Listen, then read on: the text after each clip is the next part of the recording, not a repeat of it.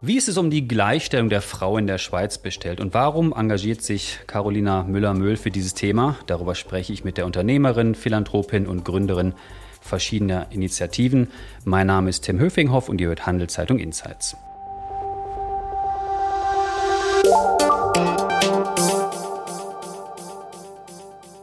Hallo Frau Müller-Möhl, schön, dass Sie da sind. Vielen Dank für die Einladung. Ich habe es erwähnt. Sie haben sehr, ein sehr großes Engagement. Investorin, Philanthropin, Unternehmerin. Sie sind auch Verwaltungsrätin. Kurzum, Sie kennen die Schweizer Wirtschaft wirklich sehr gut. Daher meine erste Frage. Ist die Schweiz denn jetzt eher gut oder eher schlecht aufgestellt in Sachen Gender Diversity? Sie ist leider nicht besonders gut aufgestellt. Sie steht im World Economic Forum Gender Gap Report. Das ist ein Rapport, der wird einmal im Jahr herausgegeben vom WEF und die untersuchen die Gleichstellung in, ich glaube, 135 Ländern und schauen sich da verschiedene Parameter an, beispielsweise den Parameter der wirtschaftlichen Partizipation der Frauen in einem Land.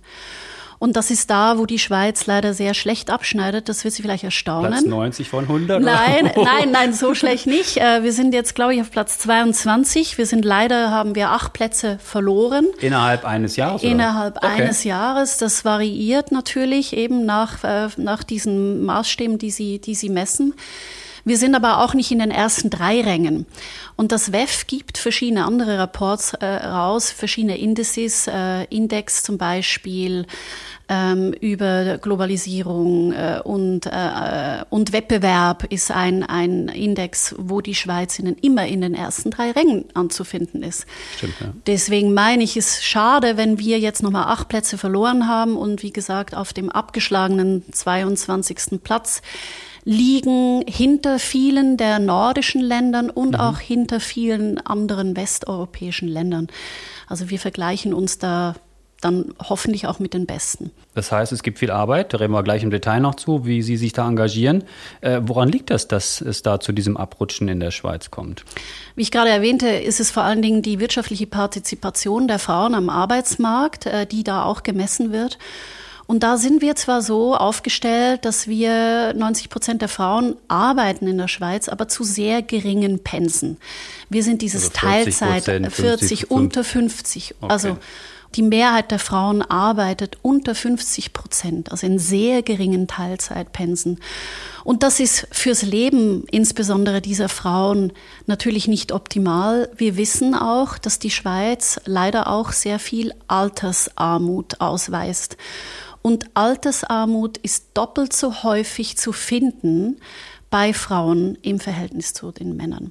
Das hat natürlich damit zu tun, dass sie dann, wenn sie nicht arbeiten, natürlich nicht in die Säulen einzahlen und am Ende dann einfach mit abgesägten Hosen da stehen. Insbesondere wenn sie zu den geschiedenen Frauen gehören. Und da gibt es auch noch mal eine Zahl, tut mir leid, nämlich die Hälfte also 50 Prozent der verheirateten Menschen in der Schweiz lassen sich scheiden.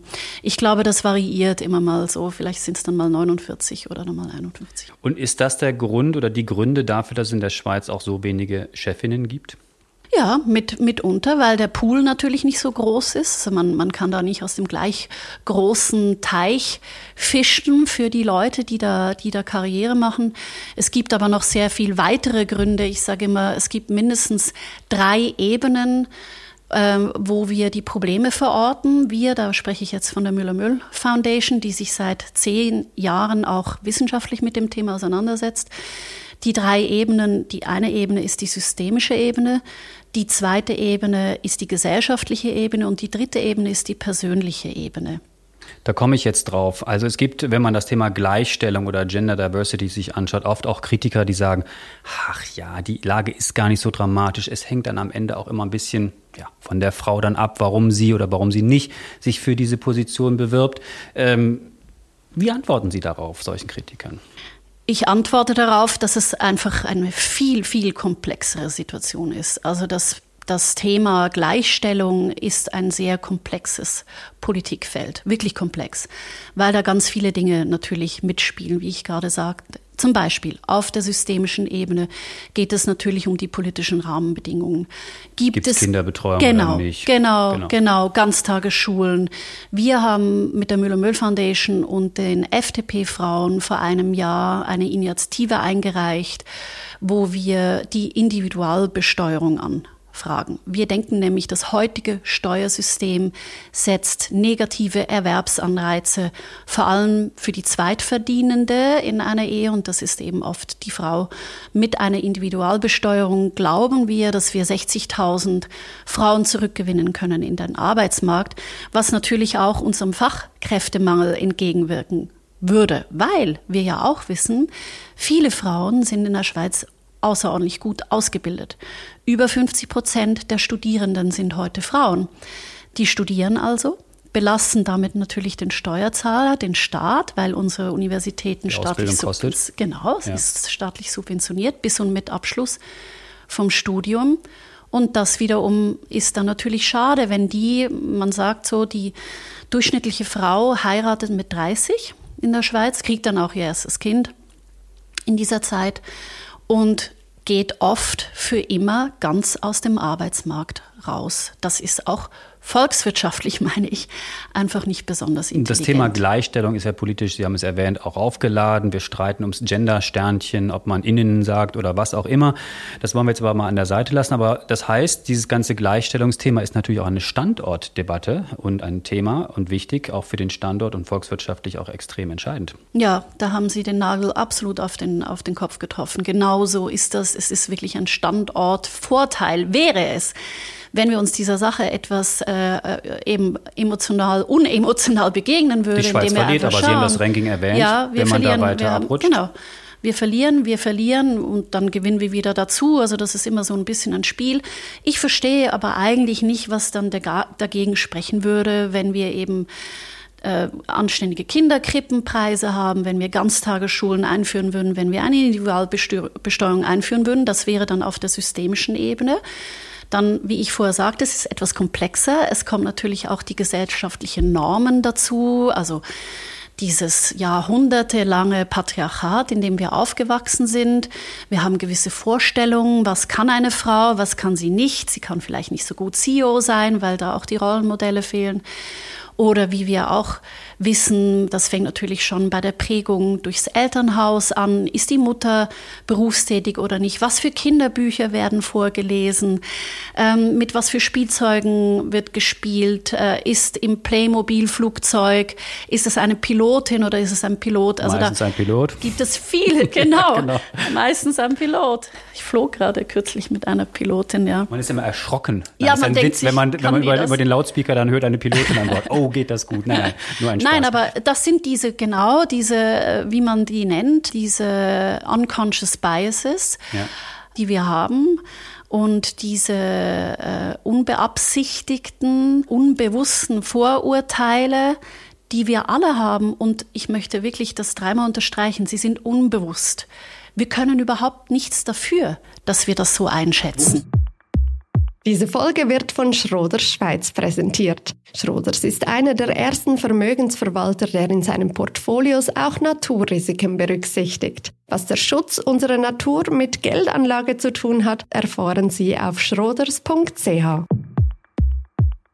Wo muss die Schweiz denn mehr Gas geben in dieser Sache? Also Sie, Sie kommen ja auch sehr viel rum in der Welt, sehen auch andere Firmen, andere Länder, ähm, macht, macht das die USA oder in Europa, andere Länder, machen die das besser als die Schweiz? Oder sind die da weniger die USA ist jetzt nicht gerade das Vorbild, ähm, muss ich sagen, weil äh, eben gerade, wenn ich nochmal zurückkomme auf diesen World Economic Forum Gender Gap Report, der verschiedene Dinge untersucht, der untersucht eben die wirtschaftliche Partizipation, der untersucht das Gesundheitssystem, der untersucht das ähm, Bildungssystem und dann gibt es noch einen vierten Punkt, der mir gerade jetzt nicht einfällt.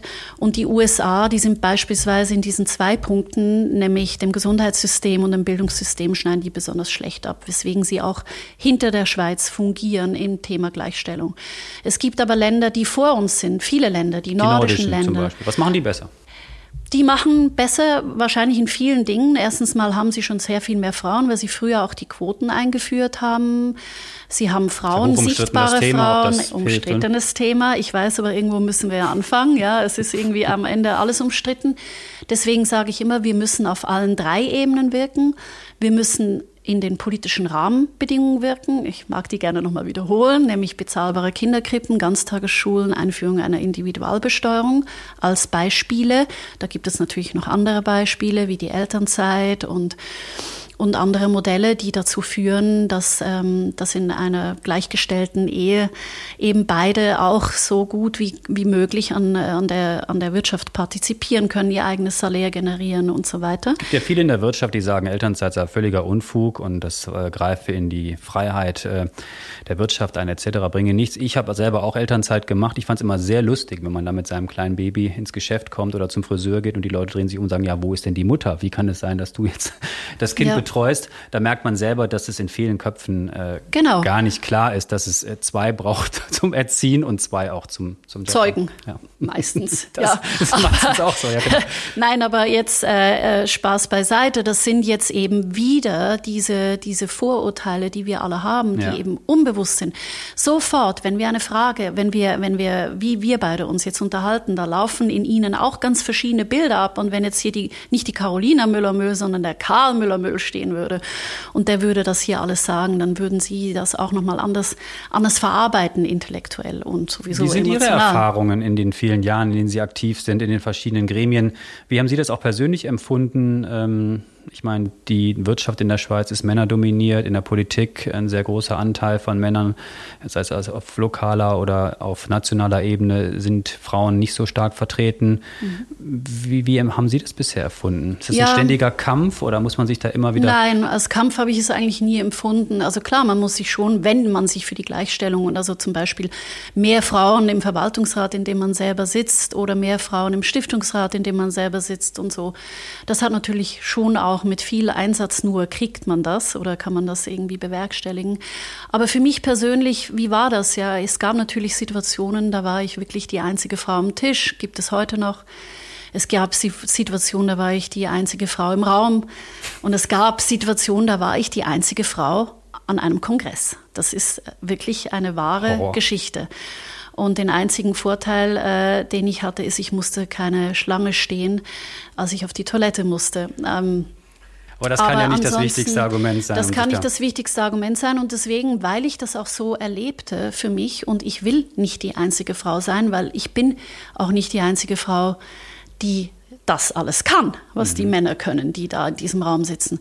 Weswegen eben auch die, meine Stiftung seit zehn Jahren intensiv dabei ist, ähm, die Lage zu verändern, indem wir beispielsweise gemeinsam mit der Politik, das waren eben dieses Engagement mit den FDP-Frauen, gemeinsam mit der Politik versuchen, die politischen Rahmenbedingungen dahingehend zu ändern, dass eben gewisse Hürden wie äh, negative Erwerbsanreize für die Frauen aus dem Weg geräumt werden.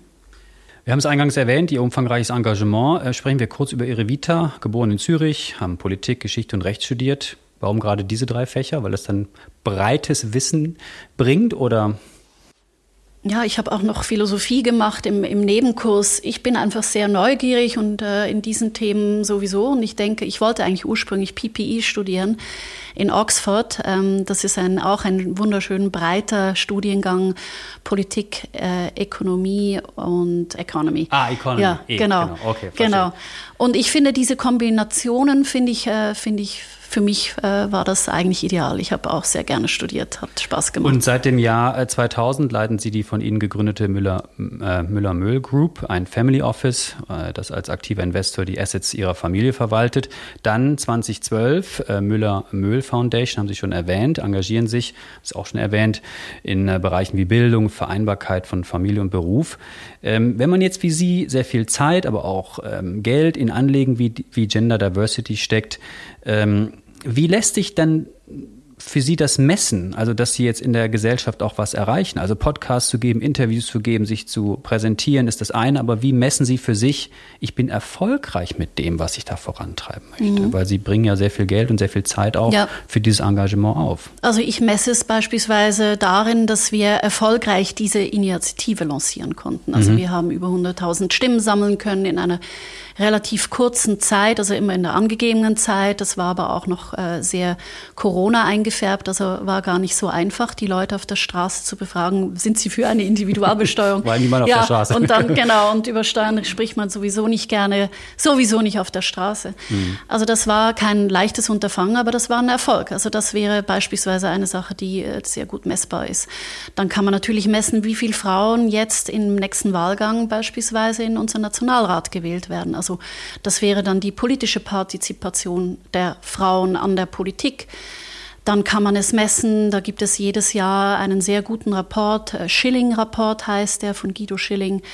Ähm, da wird gemessen, wie viele Frauen äh, gibt es in den Geschäftsleitungen. Den kann man ja jedes Börsen Jahr sehr ausführlich. Ja, sehr da ging es, glaube ich, letztes mhm. Jahr auch wieder bergab, wenn ich mich erinnere. Genau, das heißt aber die Headline war positiv. Ich fand das ganz spannend. Ja, das hat man dieses Mal wohl überlegt, dass man die Headline positiv macht, ähm, damit die Leute da vielleicht nicht gleich ausstellen, weil man kann also die schlechten News eigentlich nicht mehr so gut verdauen in diesem Thema. Ja. Aber ich denke, mit Messen, da, damit müssen wir mal anfangen. Aber mit Messen ist es natürlich noch nicht gemacht. Ja, wir müssen dann auch ändern. Und ändern können wir. Da gibt es viele Organisationen, sehr renommierte Organisationen auch, die dabei helfen, auch den Unternehmen dabei helfen, eben ihre Pipeline, ähm, man nennt die teilweise auch Leaky Pipelines, dass man schaut, woran liegt das, dass die Frauen, dass die Frauen den Beruf verlassen oder das Unternehmen verlassen und meistens dann eben auch oft den Beruf verlassen. Ja, bleiben wir kurz beim Job, bei der Karriere. Es ist ja unbestritten, dass äh, gendergemischte Teams erfolgreicher sind. Ähm, warum ist es dann trotzdem so schwer für viele Firmen, das, das umzusetzen? Gut, ich erwarte jetzt nicht von jedem KMU, vielleicht die in der Baubranche sind, dass die 50, 60 Prozent äh, Kranführerinnen oder Polierinnen haben oder Menschen, die die Straße äh, aufreißen. Das ist ja eher eine männerdominierte äh, Branche. Aber so in diesen Büros, wir nehmen uns da ja nicht aus, wir sind da auch nicht gerade führendes Beispiel im Journalismus. Ähm, mhm. die Frauenquote ist da etwas peinlich. Ja, also dazu zum Journalismus möchte ich später gleich noch mal was sagen zu Equal Voice. Da haben wir uns ja sind wir uns ja das erste Mal oder das zweite Mal begegnet. Ähm, ja, das Warum, das das treibt mich auch um. Das lässt mich manchmal auch schlecht schlafen, weil es eben auf dieses Warum keine einfache Antwort gibt. Es gibt eben drei mindestens drei Ebenen, auf denen zeitgleich gewirkt werden müssen. Also die politischen Rahmenbedingungen müssen stimmen. Es muss aber auch die gesellschaftlichen Rollenmodelle müssen da sein, damit eben das Bild sich in den Köpfen der Menschen verändert. Ja, da kann man natürlich zurückgreifen bis in die Kinderbuch äh, Szene, wo man sagt, okay, lass uns mal alle Kinderbücher entfernen, die so das typische Rollenmodell vorgeben, oder lass uns welche dazufügen, die eben auch heute typische Rollenbilder, oder wir könnten uns mit Playmobil unterhalten und sagen, wie wäre es, wenn die nächste Figur, die ihr kreiert, eine Pilotin ist. Das wäre die gesellschaftliche Ebene. Und last but not least, über die haben wir jetzt nämlich noch gar nicht gesprochen, müssen die Frauen natürlich auch wollen, können und durchhalten. Also das da, tun Sie nicht? Nicht immer, nein. Also ich glaube, es gibt immer noch den, es ist immer noch einfacher für eine Frau zu sagen, ich bin jetzt verheiratet, ich habe mein erstes Kind, ich bleibe zu Hause mit dem Kind, obwohl es ja mittlerweile so ist, dass viele Kinder ab dem dritten, vierten Lebensjahr dann ja schon in die Kinderkrippe gehen und später dann eben möglicherweise die Ganztagesschule. Ähm, besuchen. Weswegen ein, eine mögliche Variante natürlich ist, und das muss man immer dem Individuum überlassen, zu sagen, okay, wenn du für ein paar Jahre zu Hause bei deinem Kind sein möchtest, du als Frau und jetzt nicht der Vater, weil es gibt auch mehr und mehr Hausväter, ja, gibt es auch, wäre ja auch die Möglichkeit. Vielleicht ist die Frau beruflich ja talentierter oder für Soll die vorkommen. mehr geht. Oder verdient sogar noch mehr als der Mann. sogar noch Unverschämt. Also kann man das ja auch, das muss man natürlich dann interfamiliär klären, aber man sollte es auf jeden Fall klären und darüber sprechen. Aber sagen wir mal, die Frau bleibt drei, fünf Jahre zu Hause, bis das Kind dann in die Schule geht Und dann kann man wieder zurückkommen in den Beruf. Ja. Und da gibt es mittlerweile ganz tolle Wiedereinstiegsangebote, unter anderem der Universität St. Gallen. Ein Angebot, das ich seit über 15 Jahren, glaube ich, ähm, unterstütze als Stifterin und wir einige tolle Konzerne gewinnen konnten, die das auch machen, weil die auch profitieren von Frauen, die zurückkommen, die gut ausgebildet sind, die ehrgeizig sind, die arbeiten wollen, äh, die auch die ganzen Erfahrungen einer Familiengründung und, äh, und so weiter mit, mit einbringen in den Konzern. Mhm. Das Programm übrigens der Uni St. Gallen, das kann ich äh, wirklich ähm, heiß empfehlen. Wir haben eine, eine super Rate. Ich glaube, über 85 Prozent der Frauen, die dieses Programm durchlaufen, sind nachher wieder hundertprozentig im Beruf. Diese Folge wird von Schroders Schweiz unterstützt. Wie Schroders Nachhaltigkeit in seinem Investmentprozess integriert und Fortschritte misst, erfahren Sie unter schroders.ch. Ich würde gerne die Liste Ihres Engagements noch komplett machen. Äh, Stiftungen, Thinktanks, Beiräte sind Sie engagiert. Äh, auch, Sie haben es erwähnt, über die Equal Voice Initiative von Renier, äh, zudem über das Joint Venture mit Renier Axel Springer-Schweiz, auch die Handelszeitung, also wir auch gehören. Ähm, und da versuchen wir auch als Medium oder als Medienkonzern auch ähm, besser zu werden. Wie ist Ihre Erfahrung? Sie werden ja auch auf den Medien dargestellt. Ähm, wie ist das so, zwischen den vielen Männern abgebildet ja, zu werden? Je älter, desto realistischer dargestellt. Nein, äh, Spaß beiseite. Ich, ich, bin, ich bin ein großer Fan der Initiative Equal Voice ähm, und ich finde toll, dass ihr, dass ihr das macht. Deswegen unterstütze ich das ja auch. Warum finde ich das gut? Weil wir ja in Messungen zeigen konnten, dass über 80 Prozent aller täglich publizierten Medienprodukte, also in Print, in Radio, in Fernsehen und so weiter, von Männern handeln. Und wenn es jetzt darum geht, das Gesellschaftsbild so weit ähm, zu verändern, dass es eben auch Pilotinnen geben kann, um bei diesem Beispiel zu bleiben, also dass, ich weiß nicht, ob Sie eine Tochter haben, dass Ihre Tochter sich beispielsweise vorstellen kann, kann Pilotin werden oder, oder wirklich sogar Kranführerin und, und allerlei Berufe, die heute noch stark in Männerhand sind oder ich kann CEO von der UBS werden oder ich kann, ähm, ich kann, weiß ich nicht, Direktorin eines Schauspielhauses werden oder Direktorin eines Opernhauses, wo wir eben auch festgestellt haben, heute Frauen immer noch in der Minderheit sind. Also auch, auch in, der, in Kultur, der Kultur, im Film, auch stark Männer dominiert. Ja, immer, immer noch, äh, gerade wenn es um die Spitzenpositionen kultureller Institutionen in der Schweiz geht, sind die immer noch mehrheitlich mit Männern besetzt. Also Equal Voice hat einerseits diese Umfrage gemacht, wo wir eben festgestellt haben, dass 80 Prozent der Artikel über Männer geht. Und jetzt mit, ihrem, mit eurem Equal Voice Factor kann jeder Journalist, jeder Journalistin, jeder Medienmacher, jede Macherin täglich, stündlich, ich glaube sogar minütlich, gucken, wie viele Frauen haben wir im Blatt oder wie viele Frauen also sind also heute präsent. schaue ich nicht nach, aber monatlich. Aber monatlich? Oh nee, das ist aber nicht vorbildlich. Leider gut, habe ich noch ein bisschen, bisschen Aber wenn Sie wöchentlich reinschauen und dann, wenn man eben sieht, also What gets measured gets done, heißt es so schön im Englischen. Also wenn wir es messen und sehen, dass es falsch läuft, dann erst können wir es ändern. Und dann gibt es ja bei euch in-house heute auch diese Expertinnenliste. Das heißt, man greift eben nicht auf den Experten zurück, den man schon 20 Jahre kennt, sondern schau mal, da gibt es sogar eine, die kann jetzt, jetzt zum Beispiel irgendwie über, über Flugzeuge mit uns sprechen. Über das Thema äh, Verwaltungsräte würde ich gerne noch mit Ihnen sprechen. Sie waren Verwaltungsrätin bei Nestle, äh, bei Orascom, auch bei der NZZ, derzeit Aufsichtsrätin ähm, äh, beim Brillenkonzern Vielmann.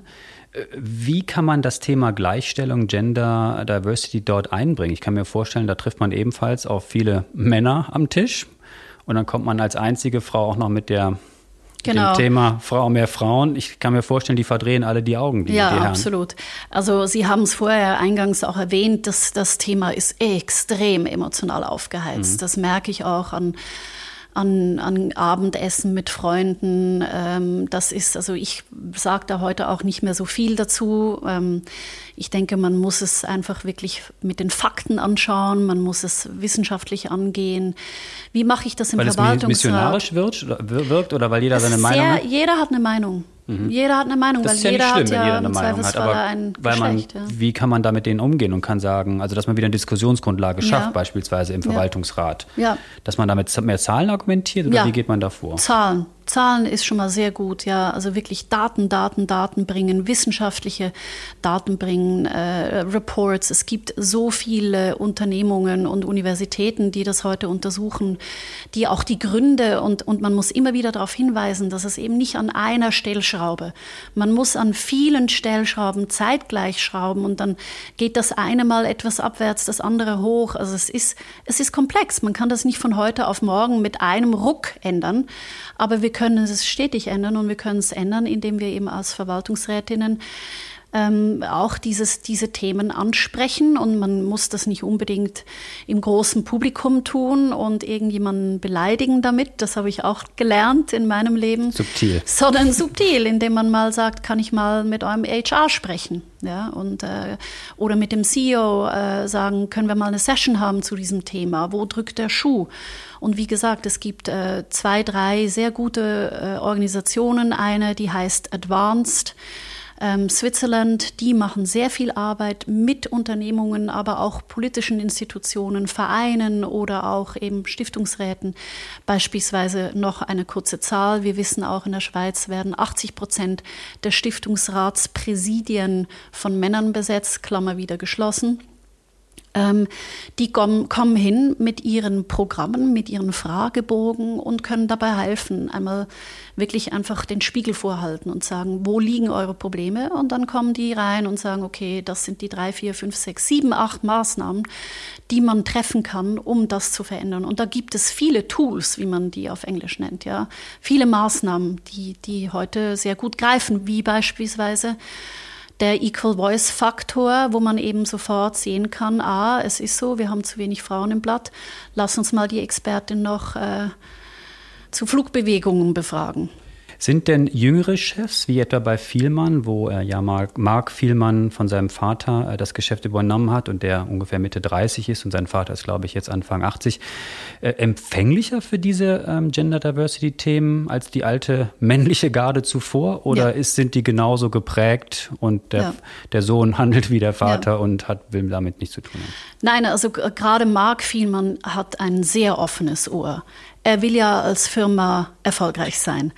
Und wir wissen ja aus zahl, zahl, zahlreichen wissenschaftlichen Studien, dass gemischte Teams erfolgreicher arbeiten. Er will also diese Frauen in seinem Konzern haben. Also will er Lösungen finden, wie er die auf allen Stufen dahin kriegen kann und sie vor allen Dingen auch halten kann. Also er ist sehr, sehr interessiert, ist, ähm, ist heute auch im Kontakt mit mehreren äh, Organisationen, die Vielmann auch dabei helfen, äh, das zu erreichen. Wir haben viele bilaterale Gespräche darüber geführt. Er hat ein sehr, sehr offenes Ohr. Ich weiß aber nicht unbedingt, ob das nur daran liegt, dass er sehr viel jünger ist und noch lange lebt und erfolgreich sein muss. Ich meine, wir haben vorher darüber gesprochen, Fachkräftemängel. Hallo, 50 Prozent der Population ist weiblich, in Deutschland auch. Trägt und in auch den, Brille. Ja, trägt auch Brille. Also ich glaube, dieses Potenzial der Frauen, vor allen Dingen auch der, der gut ausgebildeten und teuer ausgebildeten Frauen, das müssten wir unbedingt anzapfen. Aber was ich sagen wollte, er ist bestimmt nicht nur deshalb alert, weil er, weil er jung ist, sondern weil er einfach gescheit ist und weil er, weil er erfolgreich sein wird. Und ich bin in meinem Leben auch Männern älterer Generation begegnet, die beispielsweise mich gefördert haben. Und äh, das ist äh, also nicht unbedingt eine Frage des Alters.